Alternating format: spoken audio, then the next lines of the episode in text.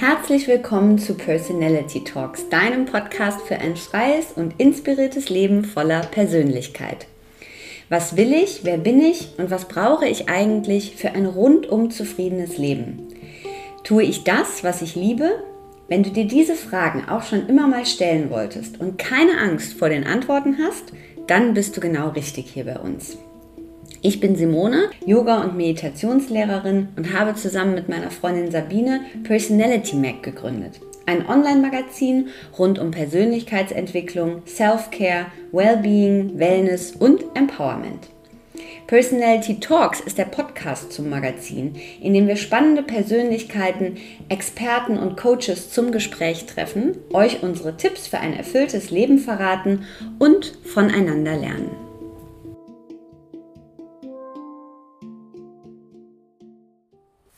Hallöchen und herzlich willkommen. Heute freue ich mich auf einen besonderen Gast, der das Buch Unfuck Your Mind, Perspektivwechsel für mehr Lebenslust und Leichtsinn geschrieben hat. Ein wunderbares Buch, das im Verlag Hermann Schmidt erschienen ist und das uns dabei hilft, das Leben aus verschiedenen Perspektiven zu betrachten. Und der Autor ist der wunderbare Leander Govinda Greitemann. Er hat seinen ersten lebensphilosophischen Vortrag bereits in der Schule gehalten, so sagt er selbst, und seither steht der studierte Soziologe und Philosoph auf großen Bühnen, aber auch in kleinen Seminarräumen und hat eben 2020 sein Bestsellerbuch Unfuck Your Mind veröffentlicht. Wir sprechen im Podcast über sein Buch, darüber, was Mindfuck überhaupt ist, warum unsere akuten Probleme eigentlich alle ausnahmslos hausgemachte Kopfgeburten sind. Wir sprechen über Persönlichkeit und wie Leander das Thema Persönlichkeit sieht. Wir sprechen darüber, warum es wichtig ist, Nein zu sagen und warum er den Satz, du bist die Summe der fünf Menschen, mit denen du die meiste Zeit verbringst, ganz anders für sich interpretiert. Leander bricht eine Lanze für männliche Verletzlichkeit und erzählt uns, wovon wir mehr brauchen und wovon wir zu viel haben. Viel Spaß mit Leander Govinda Greitemann. Herzlich willkommen bei Personality Talks, Leander Greitemann. Hallo Leander. Hi. Ähm, ich habe mich gefragt, Leander, wie hat dein Tag heute so begonnen? Weil wir haben ja jetzt 11 Uhr und äh, wie geht's dir aktuell? Wie bist du reingestartet? Ähm, mir geht's sehr gut. Ähm, gestern dachte ich kurz, ich habe Corona, aber dass mir heute wieder besser geht. Ich warte noch aufs PCR-Testergebnis, aber gefühlt würde ich sagen äh, negative, was die Tage ja positiv ist. Ähm, und ich starte, wann immer ich es einrichten kann, meine Tage tatsächlich relativ ähnlich, also die klassische Morgenroutine. Ähm, und es fängt erstmal damit an, ähm, dass ich wirklich versuche, jede Nacht auszuschlafen, weil ich gemerkt habe, dass es mir in meinem sehr aufregenden Leben sehr gut tut, wenn ich viel schlafe. Was wirklich bedeutet, mindestens acht Stunden, eher neun. Ähm, also ähm, ja, das, ich habe es immer mal wieder auch mit weniger Schlaf probiert, aber einfach gemerkt, dass das mir nicht gut tut. Und ähm, das heißt, ich 11 Uhr, manchmal mache ich Termine auch um 10, aber das ist eigentlich das Frühste, was ich, ähm, was ich mhm. mache. Also wenn irgendwie irgendwelche Vorgespräche für, für Vorträge oder, oder sonstige Geschichten, sage ich eigentlich nie vor 10 Uhr zu, weil ich eben sicher gehen möchte, dass ich, dass ich in Ruhe ausschlafen kann, dass ich den Tag gemütlich starte. Ähm, das heißt, nach dem Zähneputzen mache ich erst ein bisschen Yoga, was ich merke, was mir gut tut. Dann mache ich wirklich jeden Morgen meine Wim Hof Atmung. Ähm, mhm. Das heißt, ähm, so eine bestimmte Atemtechnik dauert so in der Art, wie ich es mache, zwischen so, ja, so um die 15 Minuten. Mhm. Ähm, und das ist total schön. So, und so habe ich auch heute den, den Tag begonnen. Was hat was sehr Meditatives, ähm, aber auch Aktives verbunden mit Körper und, und, und Atmung ähm, irgendwie in, in Linie zu bekommen. Und dann habe ich danach, das klingt jetzt so richtig romantisch alles, äh, mich mit einem Kaffee ähm, hingesetzt und ähm, in einem Sachbuch gelesen. Ähm, tatsächlich und ein bisschen äh, Handpan gespielt.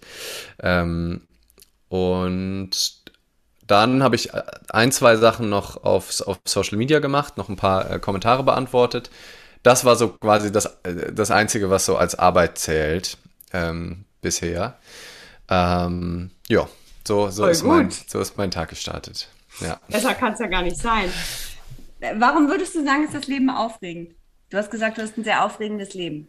Ja, ähm, weil es sehr vielseitig ist, weil ich es mir bewusst auch so gestalte, also weil ich immer wieder neue Sachen probiere und auch wenn das Leben mir neue Sachen anbietet, ganz häufig Ja sage. Ich habe mir angewöhnt, nicht immer Ja zu sagen. Das habe ich eine Zeit lang gemacht. Äh, da habe ich aber gemerkt, dass das für meine Balance nicht so gut ist, weil dann äh, sterben nämlich irgendwann die Morgenroutinen und die, die mhm. Freiräume, wenn ich wirklich zu allem Ja sagen würde, was das Leben an mich heranträgt.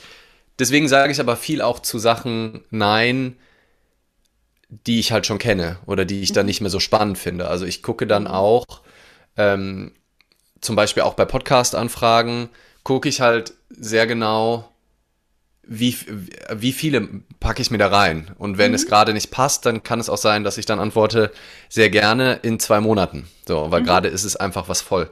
Ähm, und äh, zurück zu deiner Frage. Äh, genau, also ich habe jetzt eben, Handpan habe ich eben kurz erwähnt. Da hat mich jetzt dieses Musikinstrument gepackt und mhm. Ich mache jetzt ein Handpan-Seminar, wo ich das an andere weitergebe. So, mhm. ähm, ich bin im Moment dran an einer Anfrage, äh, wo ich eventuell das erste Mal so richtig als Musiker gebucht werde. Ähm, wo mhm. ich über Ecken gefragt wurde, ob ich ja wirklich klassisch einfach nur zum Musikspielen ähm, hin, hingehe, was ich so noch nie gemacht habe. Aber allein deswegen klingt, klingt das total spannend und aufregend für mich, mhm, mhm. ähm, weil es, weil es nochmal was ganz anderes ist. Ähm, ich, ähm, ja, äh, auch mein, mein Job ist nicht, ich quasi ich habe nicht das Gefühl, dass ich einen Job habe, sondern es sind so ganz viele Dinge, die ich tue und immer wieder ausprobiere.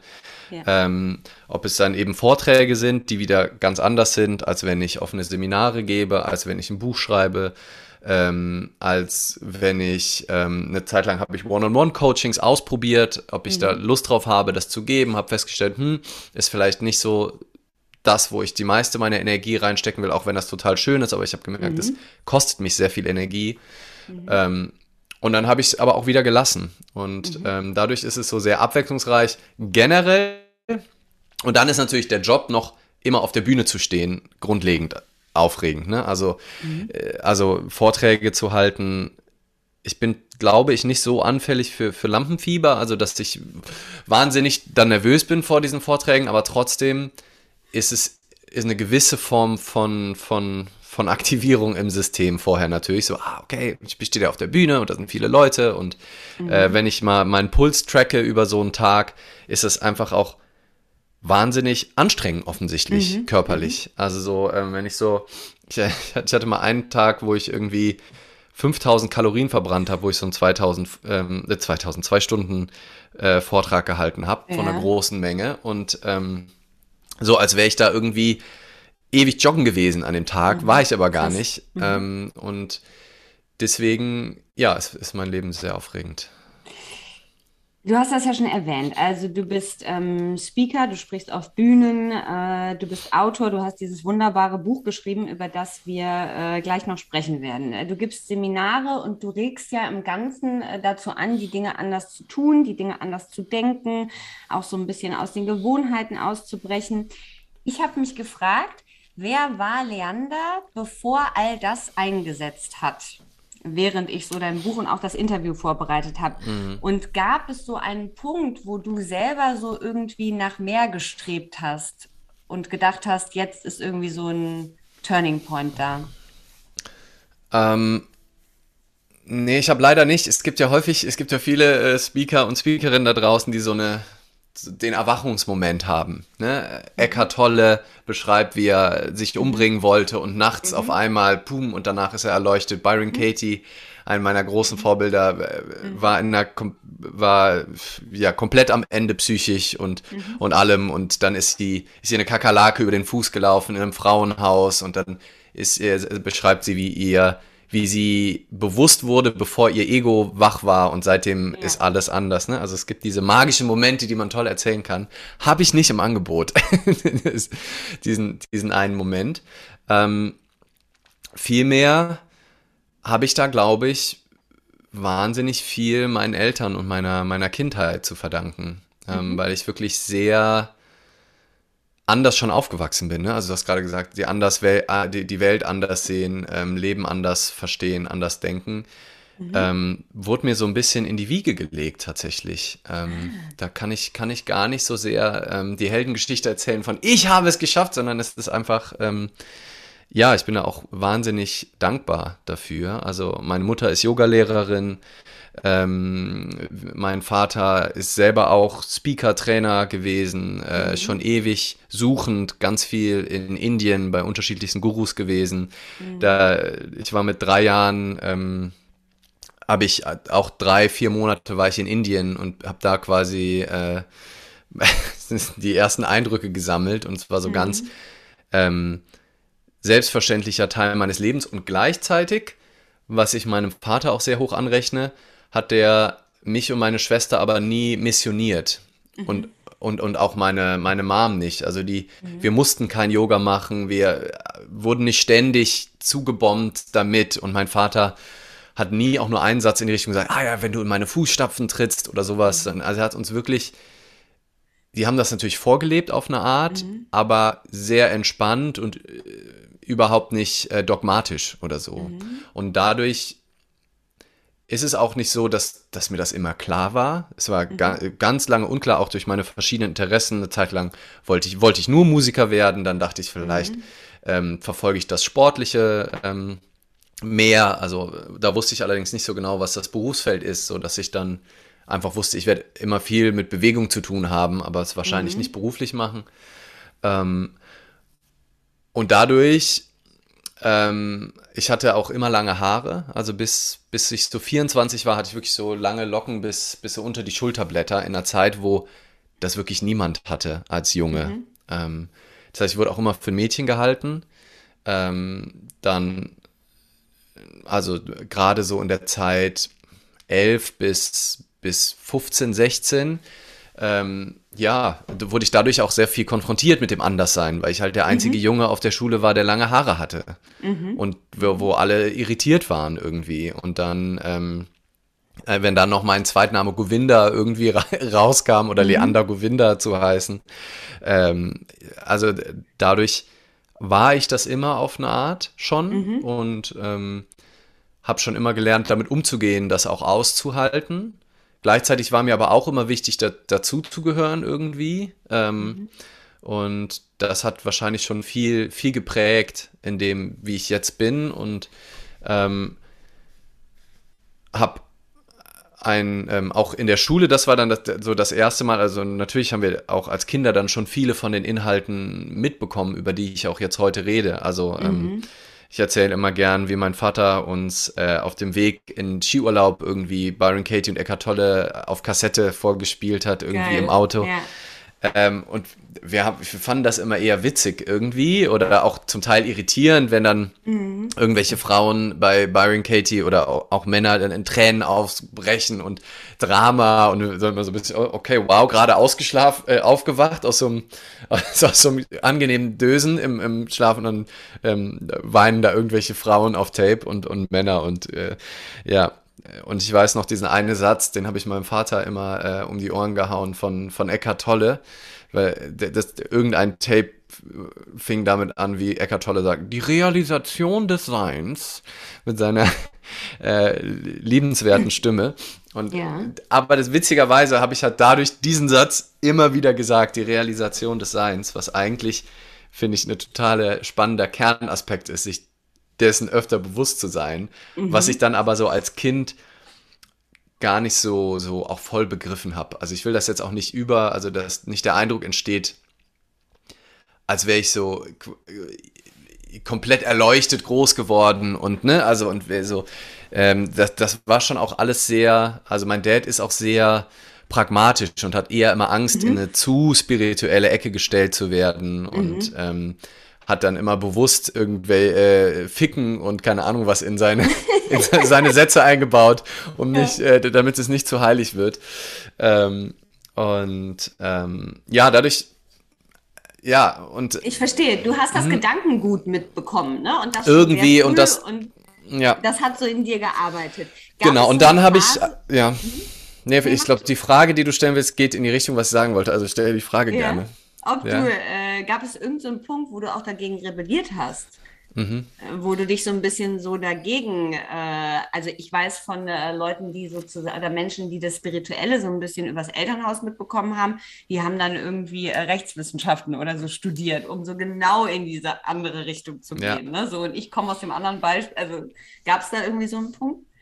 Ähm, nein, aber glaube ich, dass das kommt daher, dass es halt eben so nebensächlich war auf eine Art. Ne? Dadurch, mhm. dass, dass meine, meine Eltern so maximal undogmatisch damit waren und so in Ruhe mhm. gelassen haben damit. Ne? Die haben mhm. irgendwie, mein Dad hat jetzt nicht gesagt, so, und du musst auf deine innere Stimme vertrauen. Deine Seele weiß, was sie macht. Also, weißt du, so, mhm. mhm. solche Sätze hätte ich nie von meinem Dad gehört. Also, wenn, ja. wenn wir interessiert waren oder nachfragen, was machst du da eigentlich, der hat auch mal erzählt, was er in den Seminaren macht und so.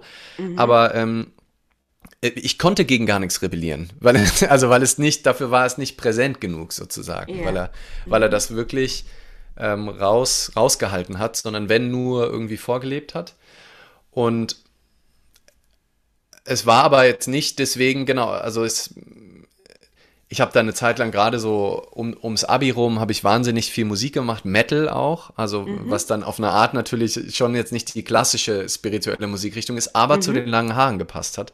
Mhm. Ähm, und dann war, war das sehr präsent und irgendwie war mir aber klar, dass ich diese Richtung spannend finde, dann auch in mhm. dem Alter. Aber was dann genau sich daraus ergibt, das war mir zu diesem Zeitpunkt überhaupt nicht klar. Und mhm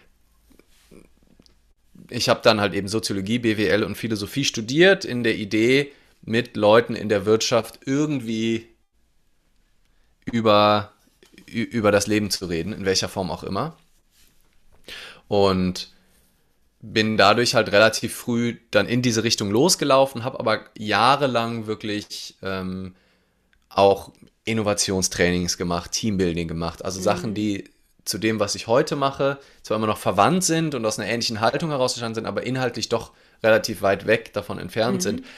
Aber wo ich natürlich ganz viel gelernt habe darüber, einfach mit einer Gruppe von Menschen zusammen zu sein und die mhm. Energie im Raum zu halten und zu spüren und so. Mhm. Insofern ist es, was das angeht, sehr nah, nur halt inhaltlich anders und habe dann eben Stück für Stück immer mehr gemerkt, dass es mich doch am meisten bewegt und begeistert, wenn ich über die Themen spreche, die für mich die Grundlage von allem sind, nämlich mhm. wie bin ich kont im Kontakt mit mir, mit diesem Leben, mit dem Mensch, der mir gegenüber ist, wie mache ich mir das Leben leichter, wenn ich mir meiner Gedanken mehr bewusst bin, wie kann ich kreativer, offener, spielerischer, liebevoller, gnädiger durch dieses Leben gehen. Und ich habe mir darüber schon, also das war schon immer Teil meine, mein, meines Lebens und äh, habe immer alles, was ich gemacht habe, auch danach untersucht, aber habe mich halt so mit 23, 24 noch relativ jung gefühlt, um damit mit den Leuten zu sprechen, die in der Regel in meinem Zuschauerkreis waren. Das waren nämlich meistens eher so Männer Anfang 50, so manage, mhm. klassische Management äh, äh, Richtung, weil ich ja auch beim Institut für angewandte Kreativität, wo ich heute auch bin, im IHK, mhm. ähm, schon früher als Assistent unterwegs war. Und die haben halt sehr viel, viel so klassische Business-Management-Kunden mhm. und ähm, hatte da oft das Gefühl, dass ich zu jung bin und habe aber dann Stück für Stück experimentiert und geguckt und mehr in diese Richtung gemacht und gesehen, okay, wenn ich das nicht auch nicht dogmatisch mache, sondern ähm, einladend, neugierig, fragend, mit Experimenten erfahrbar machend, dann kann auch jemand, der doppelt so alt ist wie ich, solche Themen nehmen, die normalerweise Männer und Frauen mit weißen Haaren in, äh, mit einer langen Lebenserfahrung erzählen. Ähm, und dann, und dann habe ich halt Stück für Stück immer mehr dieses eher Teambuilding, eher ein bisschen technischere. Da, das, das schließt den Kreis zu dem, was ich vorher gesagt habe. Häufiger Nein gesagt, auch wenn Anfragen in die Richtung kommen, gesagt, nee, eigentlich, ich möchte meine Energie und Zeit übrig haben für das, was mich wirklich begeistert, nämlich die großen Fragen des Lebens, nämlich die Realisation des Seins im Endeffekt. Da sind wir wieder, da sind ja. wir wieder. Ähm, lass uns zu dem Buch kommen. Lass uns zu Unfuck Your Mind kommen. Als äh, allererstes einmal, ähm, was ist der Mindfuck? Jemand, der sich noch gar nicht damit auseinandergesetzt hat. Mhm. Also darüber kann, man natürlich lange referieren. Ich, ich gucke. Ich, genau, in Kürze und ich gucke mal, welche, welche, ähm, welcher Zugangsweg sich gerade so öffnet. Ähm, Mindfuck und den überhaupt erstmal wahrzunehmen, also bewusst mitzukriegen, wie in 99,9% aller Fälle unsere Gedanken uns die Situation vermasseln und nicht das, was im Außen passiert. Und das ist wirklich auch schnell gesagt und auch relativ schnell verstanden, aber das wirklich zu leben und im Alltag immer wieder anzuwenden, zu sehen, bewusst wahrzunehmen, verändert meiner Meinung nach grundlegend unser komplettes Leben. Weil wir suchen immer an der falschen Stelle. Also beinahe immer gucken wir, ah, ich muss jetzt diese Person verändern, ich muss die Situation verändern, ich muss irgendwie im Außen was verändern, damit es mir gut geht. Und übersehen aber, dass das Außen komplett egal ist. Solange unsere Gedanken uns den Moment vermiesen, ist der Moment im Eimer. Unabhängig davon, was, was im Außen ist. Du kannst am schönsten Strand der Welt sitzen, auf Weltreise, du hast nichts zu tun, dein Terminkalender ist frei, dir geht's finanziell gut, du hast Essen, du bist in dem schönsten Resort der Welt, du hast vielleicht noch einen wundervollen Mann oder eine wundervolle Frau an deiner Seite, mit der du die tollsten Gespräche führst und du kannst trotzdem totunglücklich sein.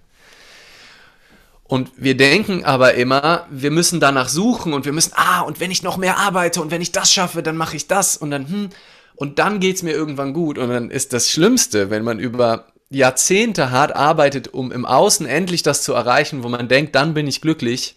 Mhm. Und da entstehen die großen Depressionen und äh, Enttäuschungen und dunklen Stunden äh, in unserem Leben. Wenn wir dann feststellen, nach 20 Jahren des Entsagens, nach 20 Jahren des uns selber Folterns, und wir erreichen es genau wie geplant. Es ist genau alles perfekt und der Moment ist da und du hast das Buch geschrieben und es ist ein Bestseller und du stehst auf der Bühne und keine Ahnung, was, was das war, wofür du so lange gearbeitet hast. Und das Glück stellt sich nicht ein. Und denkst, fuck, wofür habe ich das gemacht? Und so viele äh, Olympioniken und, und Menschen, die Goldmedaillen gewinnen, erzählen davon, von diesem zwar kurzen Moment der krassen Euphorie, ne, wo sie dann, wo wo endlich die Erlösung da ist. Sie haben ihr Leben lang auf die Goldmedaille hingearbeitet. Und dann geht's nach Hause und absolut schwarzes Loch.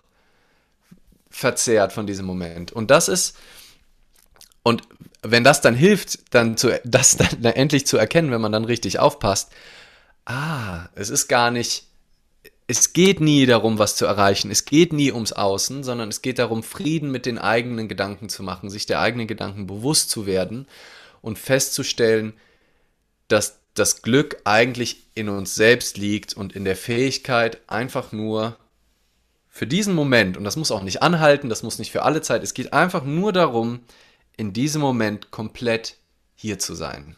Komplett einverstanden zu sein mit dem, wie es ist. Und da sind vielleicht immer noch ein paar düstere Gedanken. Da ist zwar Mindfuck, aber ich stelle fest, dass es nur Mindfuck ist. Und dass mhm. es eben meine Gedanken sind und nicht die Situation, die, ähm, die es vielleicht anstrengend macht. Ähm, ja, das, das, das ist so in die Richtung. Jetzt bist du geübt in dieser Geschichte, du setzt dich damit auseinander, du bist trainiert. Was tust du, wenn du merkst, da ist ein Mindfuck?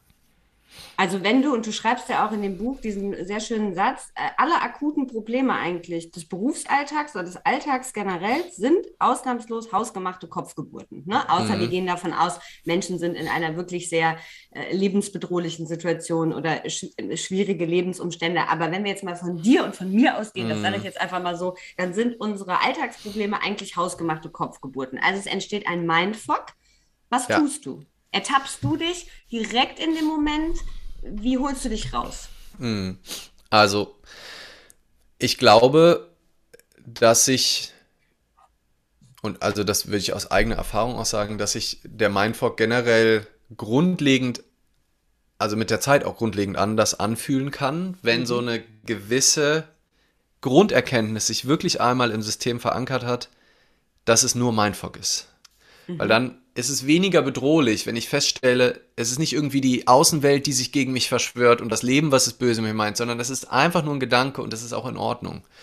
Ja. Und der erste Schritt ist dann wirklich auch gnädig mit sich selbst zu sein, weil das ist das, woran, glaube ich, viele dann scheitern, vor allem wenn man sich bewusst ist, dass es nur die eigenen Gedanken sind, dann nicht sich selbst fertig zu machen für diese Gedanken. Ne? Also das ist ja gerade dieses Imperativ und Narrativ von Think Positive und Good Vibes mhm. Only. Ähm, das hat's ja schon relativ weit gebracht und ist auch eine gute Gegenbewegung zu der allgemeinen deutschen Think Negative Imperativ der letzten Jahrzehnte. Mhm. Ne? Also so, um ins Gleichgewicht zu kommen, ist es schon ganz gut, auch mal bewusst sich der positiven Sachen, ähm, sich an die zu erinnern, weil wir uns halt in unserem Grundzustand, so wie wir konditioniert werden in dieser Gesellschaft, eher immer aufs Negative konzentrieren. Also ist es erstmal gut, aber wenn du dann irgendwann dazu übergehst, dich immer zu verurteilen, wenn du mal nicht die Good Vibes hast und denkst, ja, ich bin verantwortlich, ich muss es doch, ich weiß es doch, habe ich es immer noch nicht geschnallt, ich bin so ein Idiot und alle anderen denken positiv, nur ich kann es nicht. Und das ist die gemeinste Art von Mindfog eigentlich, mhm. nämlich Mindfog über Mindfog, dass ich dann mhm. mich darüber aufrege, dass ich jetzt mich aufrege. Und ja. da erstmal im allerersten Schritt das zu akzeptieren, dass da einfach gerade Wolken sind. Mhm. Weil die Wolken sind da, ob du die jetzt haben willst, ob du die nicht haben willst. Das ist genauso wie du beim Regen erstmal akzeptieren darfst, dass da Regen ist. Und dann kannst du immer noch überlegen, kriege ich jetzt irgendwo einen Regenschirm? Ändere ich meine Pläne grundlegend? Vielleicht fahre ich heute nicht an den See, wenn es regnet. Mhm. Aber wichtig ist, dass ich das erstmal akzeptiere, dass ich erstmal mhm. anerkenne, da ist gerade Schmerz in meinem System. Da ist gerade Trauer in meinem System, da ist Wut in meinem System, da ist Enttäuschung, da ist Selbstzweifel in meinem System. Und das aller, als allererstes anzuerkennen und nicht sich dafür fertig zu machen. Das ist, glaube ich, der, der wichtigste Schritt, weil wenn wir das anerkennen und zulassen und vielleicht auch mal verbalisieren, ähm, ist die Chance schon viel höher, dass es entweder direkt wieder weggeht oder dass sich die Qualität des Gefühls verändert. Ähm, und dann haben wir auch mehr die Hände frei, auch was damit zu tun. Also zu überlegen, mhm. was tut mir denn jetzt gut? Also wenn ich mich in diesem Leid verliere und komplett, also den Mindfuck über Mindfuck-Schicht lege, dann habe ich überhaupt gar keine Ressourcen und Kreativität mehr frei im Kopf, ähm, um zu überlegen, was mache ich denn jetzt? Ne? Also mhm. vielleicht stelle ich ja fest, heute Morgen, wenn ich jetzt gestern Gestern ging es mir nicht so gut, habe ich, hab ich vorhin schon gesagt, okay, oh, habe ich Corona. Wenn ich jetzt heute Morgen aufgestanden wäre und mir wäre es, ich hätte keine Kraft gehabt, dann kann ich mich erstmal darüber ärgern. Aber wenn ich wirklich ehrlich dann hingucke, dann kann ich einfach gucken, was ist jetzt meine, was ist jetzt meine Möglichkeit? Und dann wäre mittlerweile, das hätte ich früher nicht geschafft, wäre wahrscheinlich der nächste Schritt gewesen, zu sagen, okay, ich sag dir ab. Kurzfristig ne? Mhm. was ähm, erstmal für viele Menschen super schwer ist. Ne? Und es ist ja auch, ne, wir haben uns verabredet, wir haben jetzt seit Wochen darauf hingearbeitet, dass wir uns hier heute treffen können. Und da ist nämlich der nächste Gag, wie sich dieses Anerkennen von Mindfuck und sich dessen Bewusstsein wieder helfen kann. Ich glaube, dass wir viel freier werden in unseren Entscheidungen, wenn wir Mindfuck auf allen Ebenen sehen. Nämlich, wenn ich dann sage, ah, ich kann dir aber nicht absagen und wir haben doch so, weil, ne, dann findet die mich blöd und dann klappt das nicht und eigentlich hätte ich doch so gern gesprochen. So. Und das sind ja auch alles wieder Gedanken, die es mir schwer machen. Und da sich nicht dominieren zu lassen und zu sehr einschränken zu lassen, nur von Hochrechnungen, was sich aus unserem Verhalten eventuell ergeben könnte und dann machen wir es doch nicht. Ich könnte ja auf jeden Fall versuchen, dich telefonisch zu erreichen oder irgendwie anzuschreiben und erstmal zu checken, wie schlimm ist das denn für dich? Ist das jetzt ein kompletter Weltuntergang? Ist das, ne, also das, das kann ich ja auf jeden Fall machen. Und wenn mhm. du dann sagst, boah, ich habe eine Abgabe, Leander, können wir wenigstens 20 Minuten, kann ich ja immer noch überlegen, was ich damit mache. Aber in den allermeisten mhm. Fällen, so zeigt meine Erfahrung, sagt es gegenüber vollstes Verständnis, äh, super cool, dass du das machst, würde ich auch gerne mehr machen, wir sollten eigentlich mehr auf uns und so weiter. Mhm, mhm, ähm, das heißt, sozusagen der den maximalen Range, also dann auch zu überlegen, was mache ich jetzt mit diesem Mindfuck, dann gehe ich ja witzigerweise dann auch ins Außen. Ne? Also ja. anerkennen erstmal im Innen, das ist so da. Und wenn ich aber komplett frei bin, kann ich auch überlegen, gehe ich jetzt da drüber oder vielleicht auch, ne, ähm, mir würde vielleicht ein Spaziergang total gut tun, ne? Wenn ich jetzt gerade im, ich bin traurig, verzweifelt, was auch immer, jetzt kann ich es dann entweder ignorieren und sagen, naja, dann arbeite ich jetzt halt los, oder ich sage, kann ich nicht vielleicht mir jetzt eine halbe Stunde nehmen, und spazieren gehen, weil ich weiß, dass mir das gut tut, anstatt mhm. direkt loszuarbeiten. Das heißt, wenn ich das einmal akzeptiert habe, dass da mein Fock drin ist, kann ich dann immer noch überlegen, kann ich im Außen auch irgendwas tun, was mir jetzt einfach gut tut. Nicht um jetzt unbedingt den Mindfuck wegzukriegen, böser Mindfuck, sondern ich mache einfach was, wo ich weiß, das fühlt sich jetzt gerade richtig an, ohne dann dem Mindfuck zu glauben, der mich sonst davon abhalten würde. Mhm, das ist dieser Satz, den du auch so schön schreibst, äh, vermute nicht, was andere denken oder fühlen. Mhm. Ja, also, dass wir nicht sozusagen irgendwas äh, davor setzen sollen. Also, wir hätten ja, oder ich hätte jetzt beim, äh, als das Interview losgegangen äh, wäre, auch denken können, äh, uh, das, äh, das wird schwierig oder, oder Leander denkt, wir hätten das so und so machen müssen. Also genau diese Dinge. Wenn du abgesagt hättest, das interessiert mich, dir wäre es heute Morgen nicht gut gegangen, du hättest abgesagt, was wäre dein Mindfuck gewesen? Wäre dein Mindfuck gewesen, also eher bei der anderen Person, oh Mann, jetzt haben wir das verabredet und die Zeit und jetzt ist mir das unangenehm oder wäre es ein Mindfuck äh, auf dich persönlich bezogen gewesen? Also das muss ich aber eigentlich machen, weil ne, äh, ich perfektionistisch äh, Autor, mhm. In welche Richtung ja. wäre das gegangen? Ach, je nach, je nach Tagesform in alle Richtungen. Also mhm. das ist, das finde ich, finde ich so schön. Ähm, wie, also was, was für ein Wahnsinn wir denken. Also mhm. auch, ne? Was für ein offensichtlicher Wahnsinn, jeder von uns. Ähm, also ich könnte mir vorstellen, ne, in die Richtung, also ein, ein, ein schöner Mindfuck wäre ähm, so, ah nee, ich kann jetzt nicht zugeben, dass, dass, ich, äh, dass ich krank bin, das zeigt, ne, ist ja Zeichen von Schwäche, ich darf doch eigentlich gar nicht krank sein, ich habe doch mein Leben im Griff, ne? also auch dieses ja. übersteigerte Narrativ von, wenn du krank bist, bist du dafür verantwortlich, ne? was ähm, auch viel ne, was diese Übersteigerung der Selbstverantwortung ist, die, die, mhm. die häufig sieht. Ne? Das sind, eigentlich sind Krankheiten immer nur, also viele, äh, gerade auch so in, in meiner Bubble, gehen ja dahin, dass alles psychosomatisch ist, eigentlich. Mhm. Also, dass, ne, selbst mhm. wenn du dir das Bein brichst, will dir das Universum irgendwas sagen, dass dein Leben ja. nicht im Gleichgewicht ist oder so. Ja.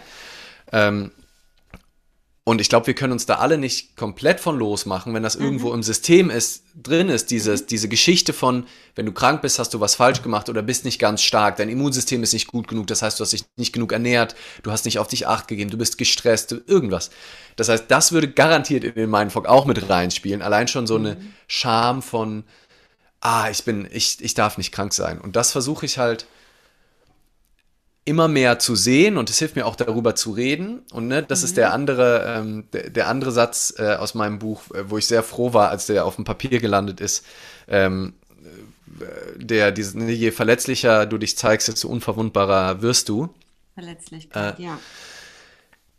In dem Moment, wo wir dann aber darüber reden und die, das zulassen, schwach zu sein oder zulassen, dass, dass wir nicht perfekt sind und zulassen und auch dann vom Herzen darüber reden und Stück für Stück immer diese, diese Mauern abtragen, die wir um mhm. uns rumtragen, weil wir eben dieses perfekte Bild von uns nach außen zeigen wollen. Und das ist was, was wir auch wieder ganz konkret im Außen tun können, wo wir nicht nur das im Kopf lösen, sondern einfach, indem du dir in den Arsch trittst und anfängst darüber zu reden und öfter ja. anfängst, dich verletzlich zu zeigen, weil die große Anstrengung, eine der größten Anstrengungen, glaube ich, so in unserer Gesellschaft für viele Menschen, wir haben alle unsere eigenen Struggles. Mindfuck ist hoch individuell, je nachdem, was für so, wir so Geschichten in unserem System drin haben, von irgendwoher aufgeschnappt.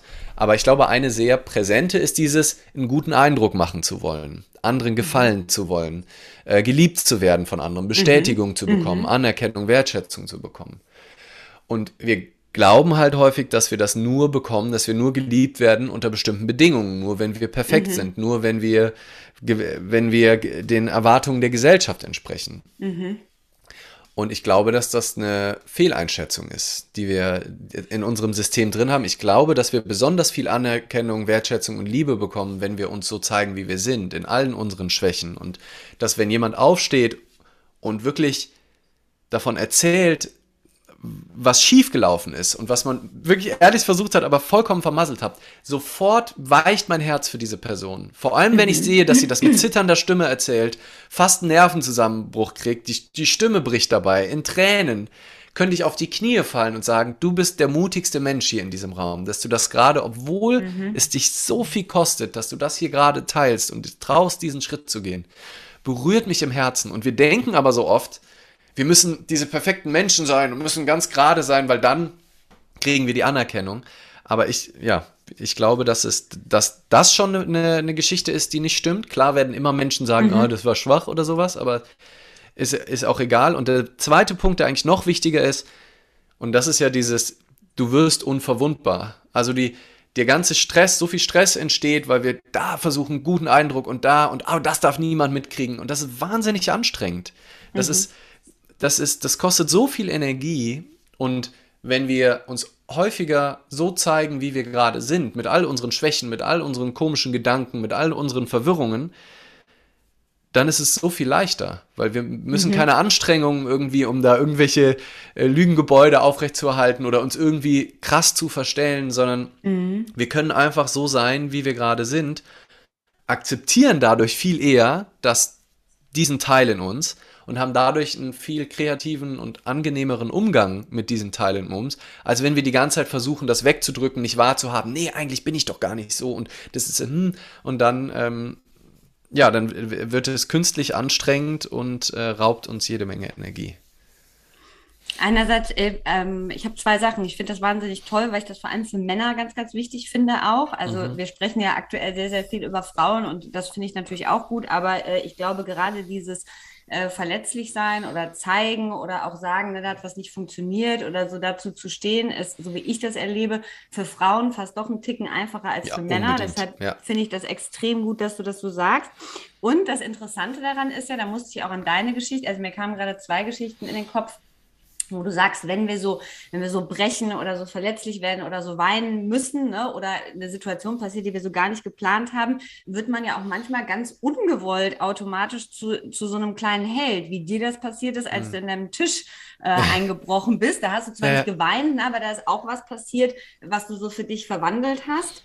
Äh, und ich hatte so eine ähnliche Situation, wo ich in einem äh, Coaching-Seminar auch so in Tränen ausgebrochen bin. Das fand ich nicht so gut, mhm. weil ich eher so das Gefühl hatte, ich will von meinen Emotionen nicht so überrannt werden. Ich hatte nicht dieses, oh, ich schäme mich dafür, das gar nicht, aber ähm, danach war das dann ganz interessant, weil das für andere auch so einen Moment der Öffnung hatte. Und daran denkt man mhm. ja in dem mhm. Moment gar nicht. Man denkt ja, ja eher so, oh Gott, jetzt müssen die hier, äh, ich heule jetzt hier rum und die müssen das jetzt so mitnehmen. Und das mhm. ist es ja oft gar nicht. Ähm, Total. Und äh, ja, noch, noch, noch einen Satz dazu, weil ich das auch so spannend finde. Und gerade auch dieses ja. Männerbild ähm, finde ich, finde ich auch, dass das sowas von ähm, ja veraltet ist. Dieses, dieses starke, unfehlbare, ähm, auch so sehr, sehr enge Männerbild, was wir haben. Ne? Also mhm. es ist so mhm. sehr, ähm, sehr klein. Das äh, hat mich total auch äh, im, im Buch von Margarete Stokowski ähm, ja. untenrum frei, die, die ja. ähm, Feministin, mhm. so ziemlich genau mein Alter auch.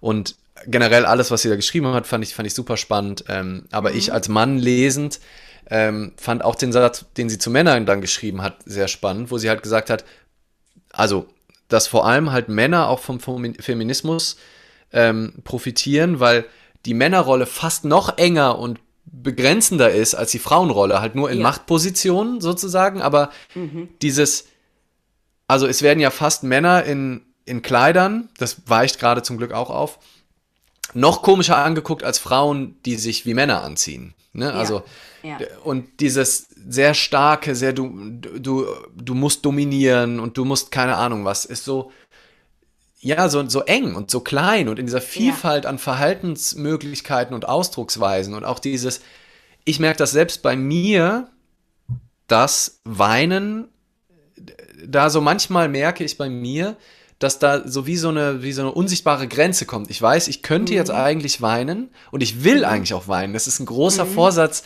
von mir, besser weinen zu können. Und wenn ich mal Kinder ja. habe oder und vor allem ähm, Jungs habe, das auch an die ja. weiterzugeben und oft, so oft es geht, vor denen zu weinen, dass sie nicht dieses Gefühl ja. haben, das macht man nicht, weil mein Dad auch so reflektiert und bewusst und erwacht, wie er war, ist halt, der ist im Krieg noch geboren, 1940, der hat, äh, das mhm. heißt, der, der hat halt auch dieses Weinen in, in Öffentlichkeit. Ich habe ihn ganz selten weinen sehen. Und obwohl, da kann er so viel darüber reden und ne, der wird nie zu mir gesagt haben, in Indianer kennt keinen Schmerz oder hör auf zu weinen, wird er nie gesagt haben. Ne? Also er wird mich, mhm. er hat mich sehr offen erzogen, aber dadurch, dass ich ihn nicht oft gesehen habe, ähm, weinen gesehen habe, ähm, ist das einfach nicht in meinem Repertoire drin. Und ich glaube, mhm. allein darüber schon mal zu reden äh, und äh, ja ne, das öfter zu machen, zuzulassen und, und auch Fehler einzugestehen. Ne? Das, das, das war noch so ein anderer Aspekt, den ich sagen wollte, dass das auch so wichtig ist. Mhm. Ähm, viele, wenn, wenn wir Vereinbarungen haben und die nicht halten, äh, versuchen viele Menschen und vielleicht Männer noch mal einen Tick mehr, dann da sich irgendwie so rauszuschlawinern oder dann im Außen den Fehler zu suchen und zu sagen, mhm. ah ja, es lag aber daran oder sie melden sich einfach nicht oder so. Mhm. Einfach immer mal wieder, und das ist auch wieder praktisch was, was man üben kann, um diese Verletzlichkeit zu üben, ist einfach sich zu entschuldigen. Ne? Sorry seems to be the hardest word. Wirklich vom Herzen sagen, sorry, ich weiß, du hast von mir erwartet, dass ich das schaffe und ich habe ich, ich habe auch wirklich alles gegeben oder ich habe nicht alles gegeben aus dem und dem Grund. Aber mhm. aus irgendeinem Grund, ich weiß, ich wollte es machen, aber ich habe es einfach nicht geschafft. Zu mir so leid, dass ich dich jetzt da gerade hängen lasse, weil ich weiß, wir hatten das vereinbart und es tut mir einfach leid. Das zu machen, ist auch so ein Zeichen von Stärke und dein Gegenüber würde ich auch viel mehr dafür leben, als wenn du es mhm. einfach ignorierst, wegschweigst, die Augen verschließt. Ähm, es ist eigentlich so ein dummes Verhalten, das so, das so zu ignorieren. Und ja. ähm, es braucht aber halt diesen kleinen Schritt, und auch da hilft es sich wieder, seinem Mindfuck bewusst zu sein, der dann sagt, oh Gott, wenn ich das sage und das wird unangenehm und hm, ich stelle mich dem gar nicht und hier Hilfe. Und dann einfach diesen Schritt zu machen, sich das zu trauen und, und äh, sich verletzlicher zu zeigen und ähm, das offene Gespräch einfach viel häufiger zu suchen mit anderen Menschen, ob es über Gefühle ist, ob es über Dinge ist, die wir nicht geschafft haben, über Erwartungen, über Bedürfnisse. Ich glaube, das verändert auch grundlegend unser komplettes Leben und natürlich die Art, wie wir im Kontakt sind mit den Menschen um uns herum.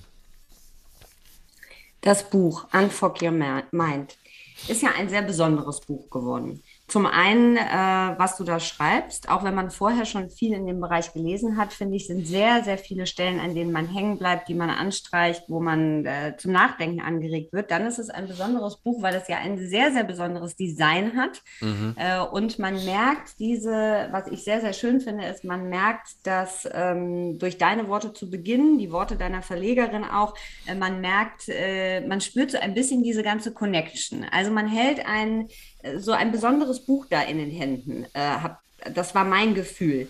Und du bist ja, also das war auf deiner Bucketlist, äh, ich möchte ein Buch schreiben und äh, es sollte besonders vielleicht auch werden. Und dann bist du ja durch einen Zufall mit diesem Verlag in Kontakt gekommen. Mhm. Äh, und dann ist dieses wunderbare Werk entstanden. Nach dem, was du da so erlebt hast und auch nach, dem, nach diesen anderen Geschichten, die du durch deine äh, Auftritte erlebt hast, glaubst du an Zufälle? Ähm, also,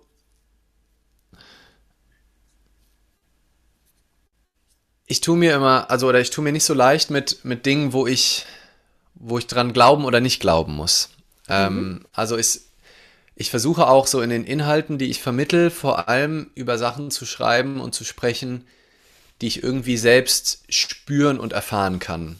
Mhm. Ähm, jetzt könnte ich natürlich aus diesen Ne, also wirklich ein wahnsinniger Zufall oder nicht Zufall, wenn man keinen Zufall haben will, ähm, wie, wie es zu diesem Buch gekommen ist, ne? Und dass es ausgerechnet der Verlag war von meinem Design-Lieblingsbuch und dass ich den in mhm. Bayern treffe und die auch aus Mainz sind und so weiter. Also ja wirklich so eine krasse Verkettung.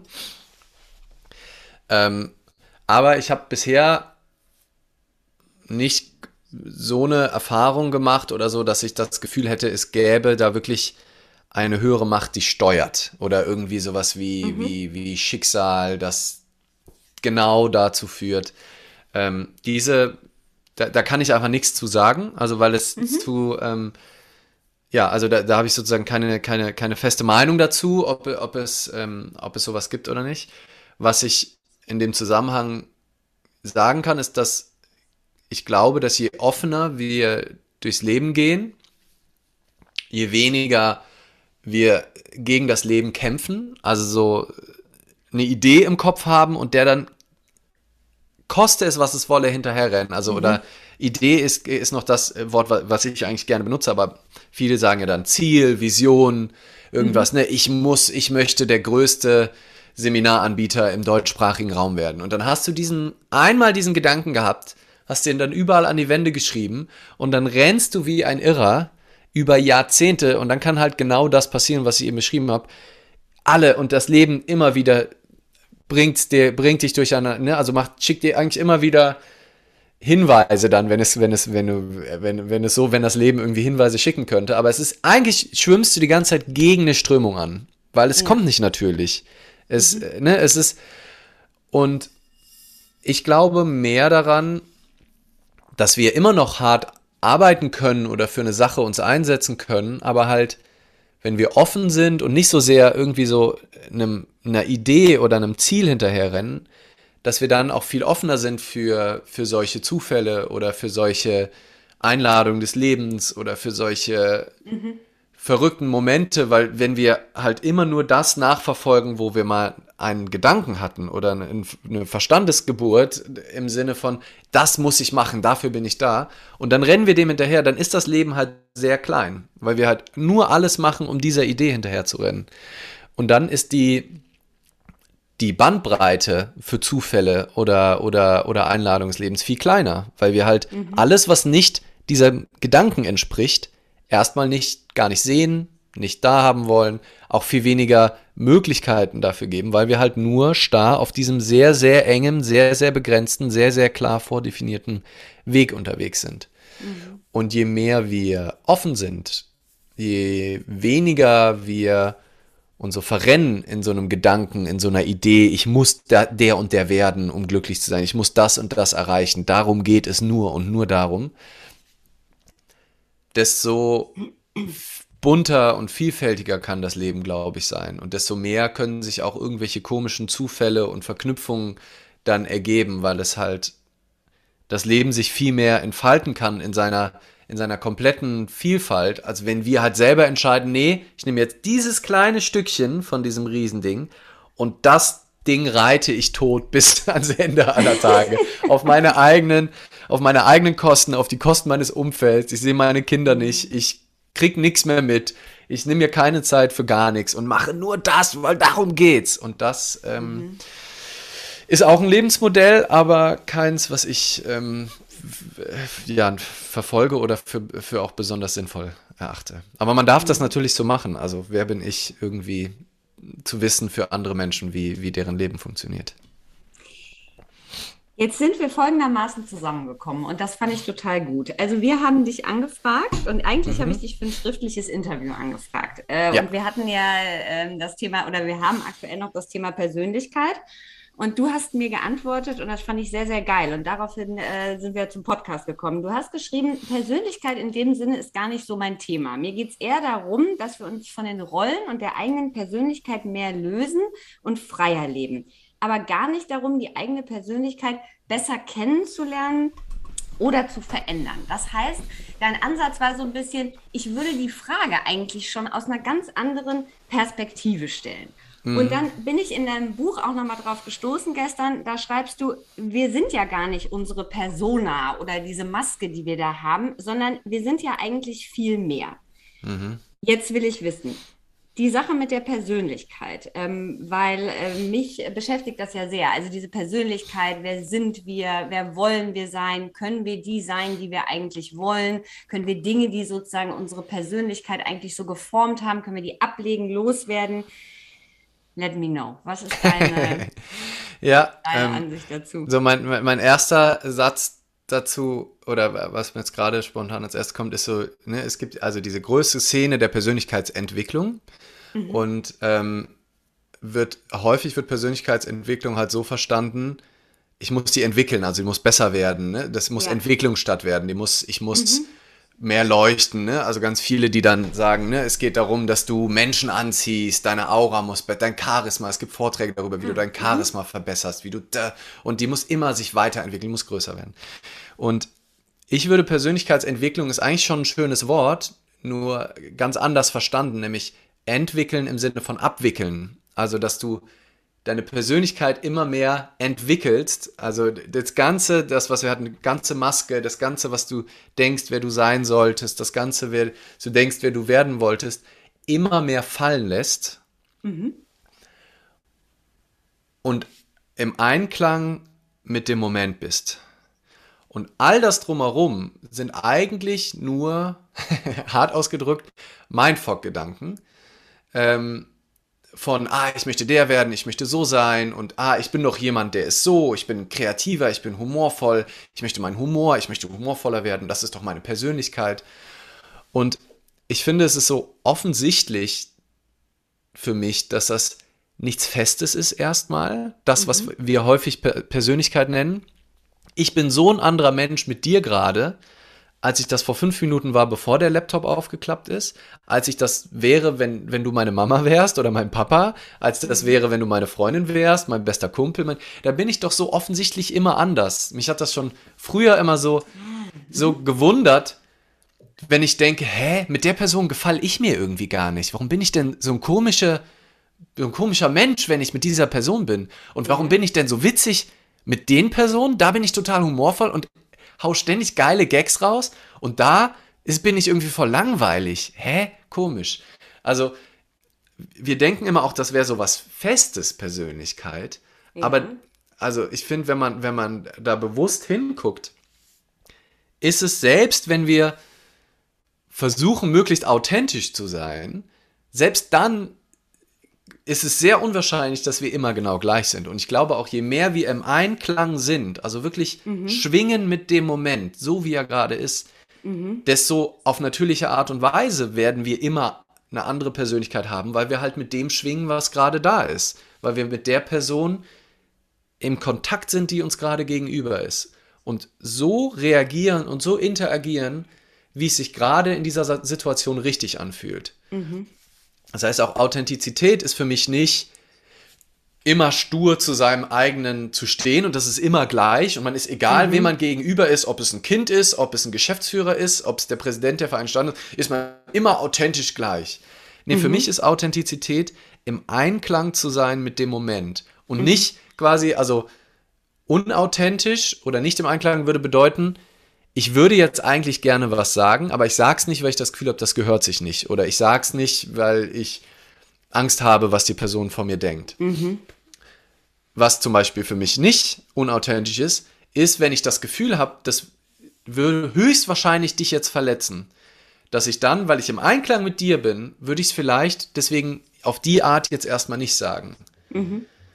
Was, weil das ist für mich, für mich die große Verwirrung von authentisch oder einfach die größte Entschuldigung von Leuten, sich wie Arschlöcher zu benehmen. Zu sagen, nee, ich bin halt so. Ich bin halt authentisch, ich bin halt echt. Bei mir kriegst du halt, was du willst. Deswegen sage ich dir auch, wenn zehn Leute drumherum sind, wie scheiße ich dein Kleid finde und was du überhaupt für ein Versager bist. Ich bin halt so. so ich denke, ja, das ist eine schöne Ausrede, sich wie ein Arschloch zu verhalten.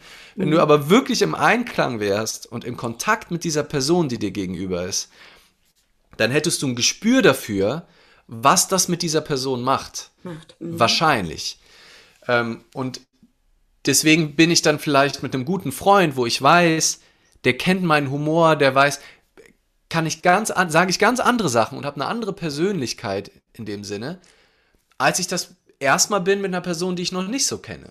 Mhm. Und das bedeutet, sich eigentlich immer mehr bewusst zu sein, was, was limitiert mich irgendwo auf eine ungesunde Art und Weise. Mhm. Also was macht meine, meine Verhaltensmuster auch eng? Wo bin ich in irgendwelchen Rollen verfangen? Also ein Erwachsener rennt nicht einfach so durch die Gegend, ist ja sowas, ne? Also Kinder rennen überall hin oder häufig irgendwo mhm. hin.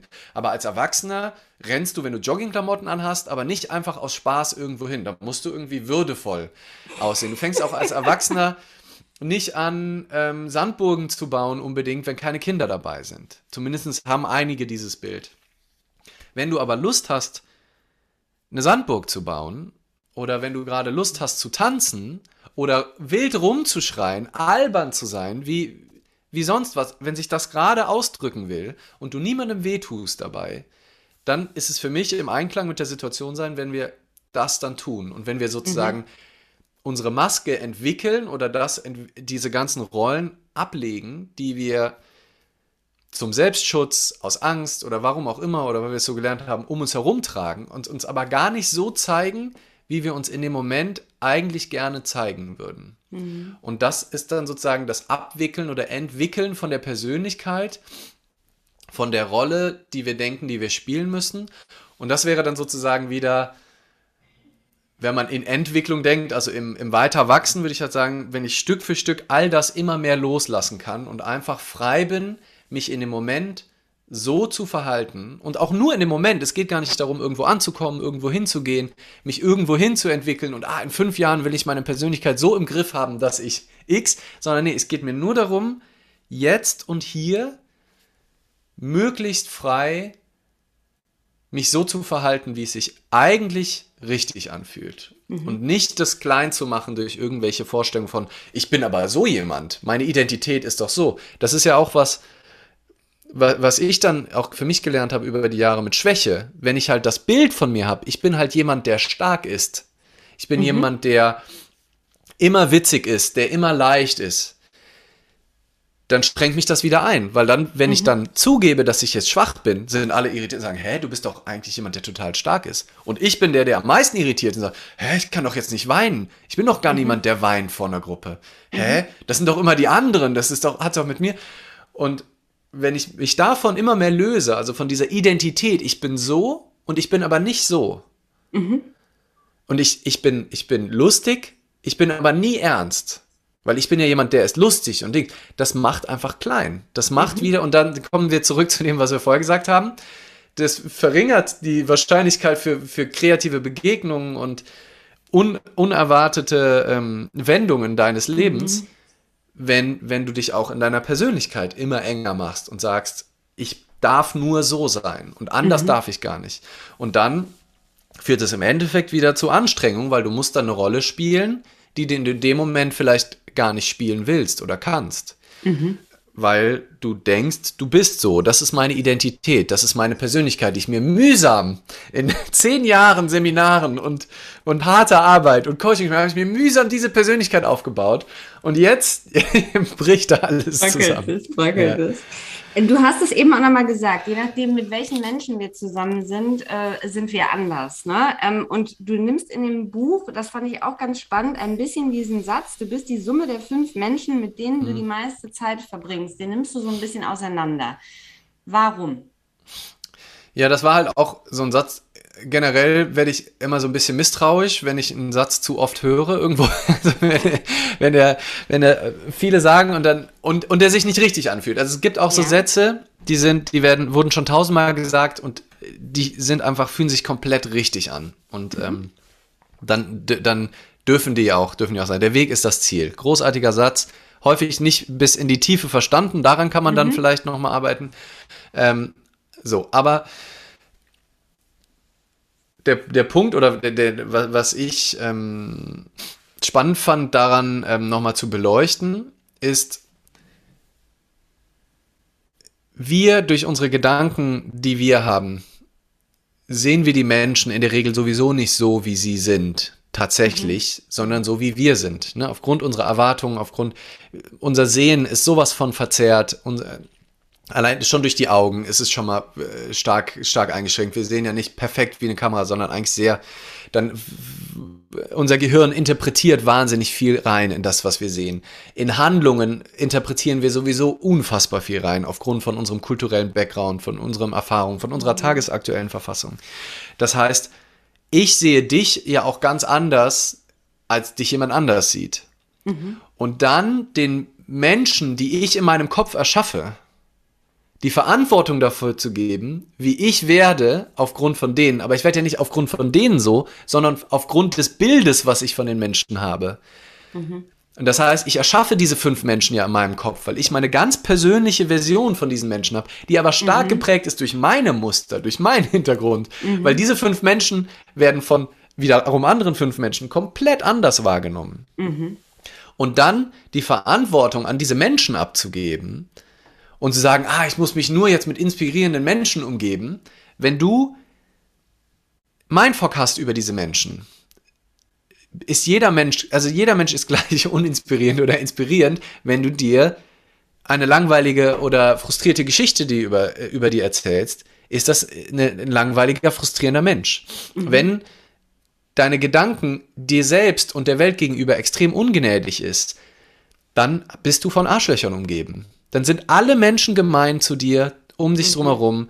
Das sind alles uninspirierende, langweilige, blöde Menschen, weil du die zu denen machst, weil mhm. du das in die rein projizierst, weil du dir eben über das Leben auch diese Geschichte erzählst. Und deswegen musst du, ist der erste Schritt, nicht die Menschen auszutauschen, sondern die Gedanken zu hinterfragen.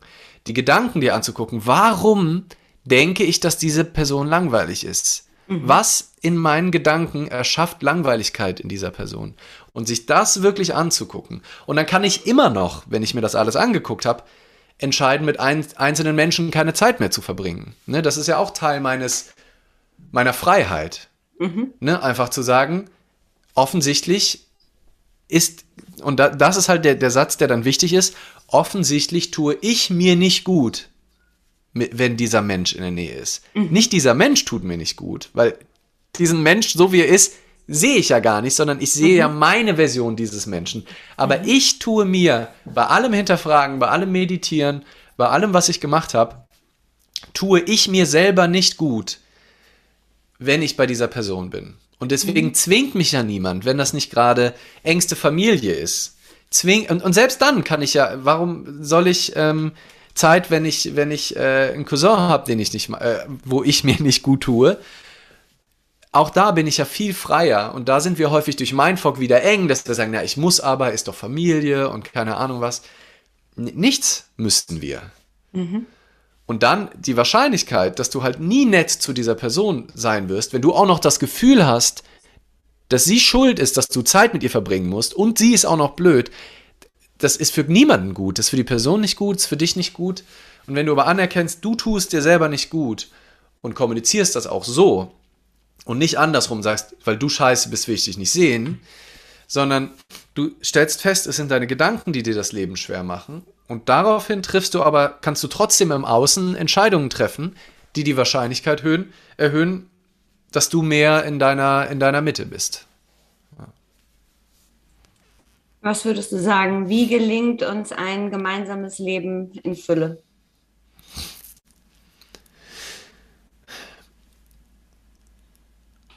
Also, ich glaube schon, dass die Ursache von, von ganz viel Leid auf diesem Planeten unhinterfragte Gedanken sind. Also mhm. unhinterfragte, stressverursachende Gedanken, unhinterfragte Lebenskonzepte, unhinter, es geht darum, im Außen was zu erreichen. Also ich glaube, dieser Gedanke, im Außen liegt das Glück, ist die Ursache für so viel Krieg auf dieser Welt, für so viel Streit, mhm. für so mhm. viel, für, für Artensterben, für Klimawandel. All das ist dieses, ich muss größer werden, es muss besser werden. Ich, mhm. ist, wenn ich das erreiche, dann endlich, dann lieben mich die Menschen und dann, und als ob es halt darum ginge. Und ich, deswegen mhm. glaube ich auch, das ist so der erste Schritt und der, der kleine Beitrag, den wir im ersten Schritt alle leisten können, einfach bewusster hinzugucken, was und wie wir denken. Und dann im ersten Schritt, Schritt gnädig zu uns selbst zu sein. Und je mehr wir da auch bei uns ankommen, und parallel dazu kann ich auch, kann ich schon immer anfangen, gnädig zu anderen zu sein. Wenn ich die mhm. anderen in meinem Kopf erschaffe, bin ich ja immer auch gnädiger zu mir, wenn ich gnädiger zu anderen bin, weil in mhm. Wahrheit bin ich ja gnädig zu dem Bild, was ich von den anderen in meinem Kopf habe. Mhm. Ähm, das heißt, das ist auch super, das kann ich parallel sowieso machen. Also äh, meine verurteilenden Gedanken über andere zu hinterfragen, ist gleichzeitig auch immer verurteilende Gedanken über mich selbst zu hinterfragen. Mhm. Also generell eine gütigere Haltung mir und meinen Mitmenschen gegenüber zu kultivieren. Und je mehr wir in unserer Mitte sind, desto mehr sind wir offen, davon bin ich überzeugt, auch mitzukriegen, wenn es anderen nicht so gut geht und für die anderen da zu sein und dann vielleicht auch mhm. im Außen denen zu helfen und vielleicht was Gutes zu tun oder meine Energie dafür einzusetzen, dass es Menschen, denen es an Grundlegenden fehlt, an grundlegenden Dingen fehlt, äh, wie, wie Nahrung oder ein Dach über dem Kopf, da zu helfen und, und auch, auch für die da zu sein. Und ähm, es fängt aber an, glaube ich, damit dieses Ego, unsere Persönlichkeit, äh, mehr loszulassen und im Jetzt zu fühlen, was es, was es braucht für diese Situation, für diesen Moment und voll bei dem zu sein, was ich gerade tun kann und mich dem hinzugeben.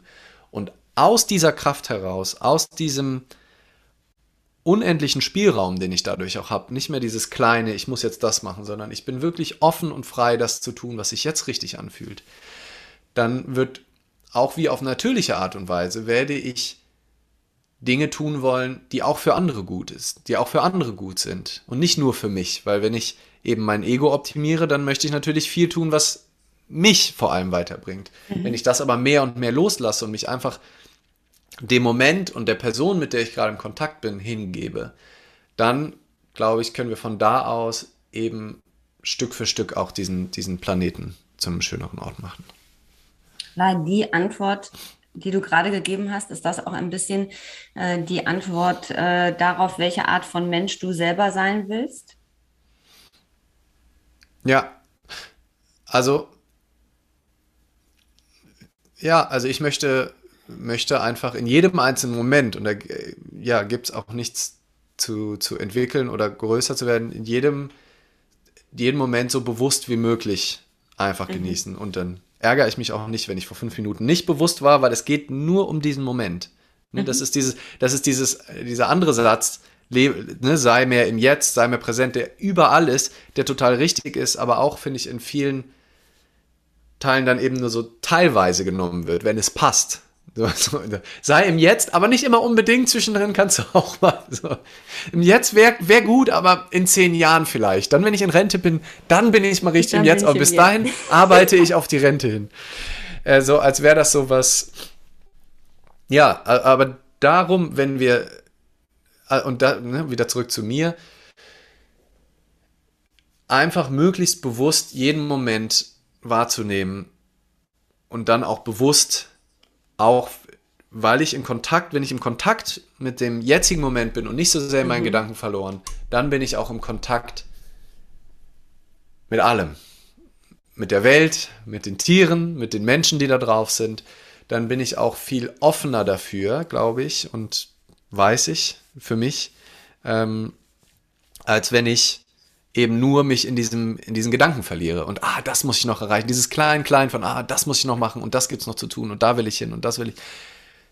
In diesem Moment von Präsenz und Verbindung mit dem, mit dem Jetzt ist eben viel mehr auch die Welt und alles da und nicht nur so mein gedankliches Klein-Klein. Und das ist das, was ich jeden Moment aufs Neue, jede, jede Sekunde ist eine neue Möglichkeit, genau das zu sein, nämlich möglichst präsent und mit Hingabe bei dem, was, was gerade da ist. Mhm. Was würdest du sagen, wovon haben wir zu viel?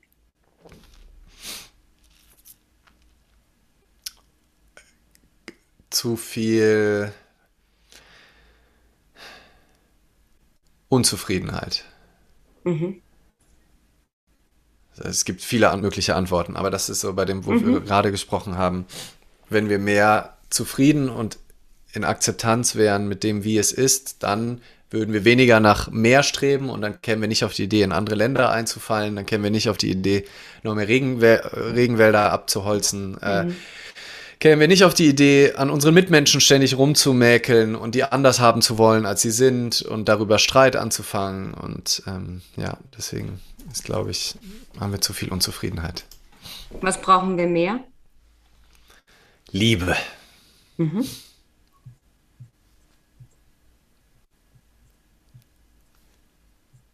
Was würdest du sagen, die letzte Frage, Leander, dass ähm, ein Buch, äh, was du zuletzt gelesen hast, äh, was dich sehr ähm, mitgenommen oder beeindruckt hat, vielleicht auch was so ein bisschen zu dem äh, Gespräch passt, was wir hatten? Hm. Ähm, also ich habe es schon, schon ein paar Mal empfohlen, aber ich werde auch nicht müde, es zu empfehlen. Es ist im Grunde gut von Rutger Bregmann. Mhm. Ähm, und das passt auch ganz gut zu dem, zu dem letzten Teil jetzt gerade, auch wo wir drüber gesprochen haben, mhm. weil er da ist ein äh, sehr kluger Kopf, ähm, Geschichtswissenschaftler äh, aus Holland, der mhm. ähm, in diesem Buch schön darstellt, warum der Mensch eigentlich im Grunde gut ist.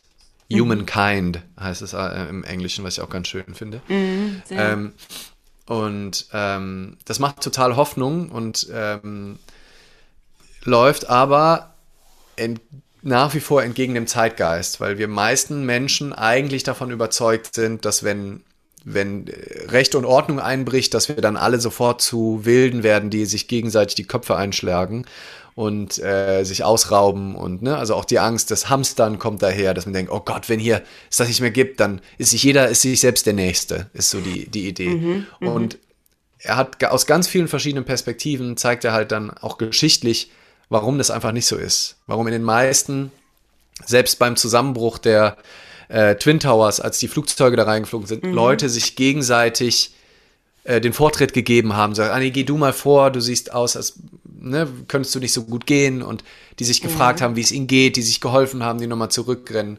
Und das ist einfach balsam für die Seele, gerade dieser Tage, ähm, mhm. dieses, dieses Buch zu lesen und dann nochmal auf äh, sehr unterhaltsam auch, also kann man weglesen, auch wie ein Roman, ähm, sehr, sehr unterhaltsam und schön.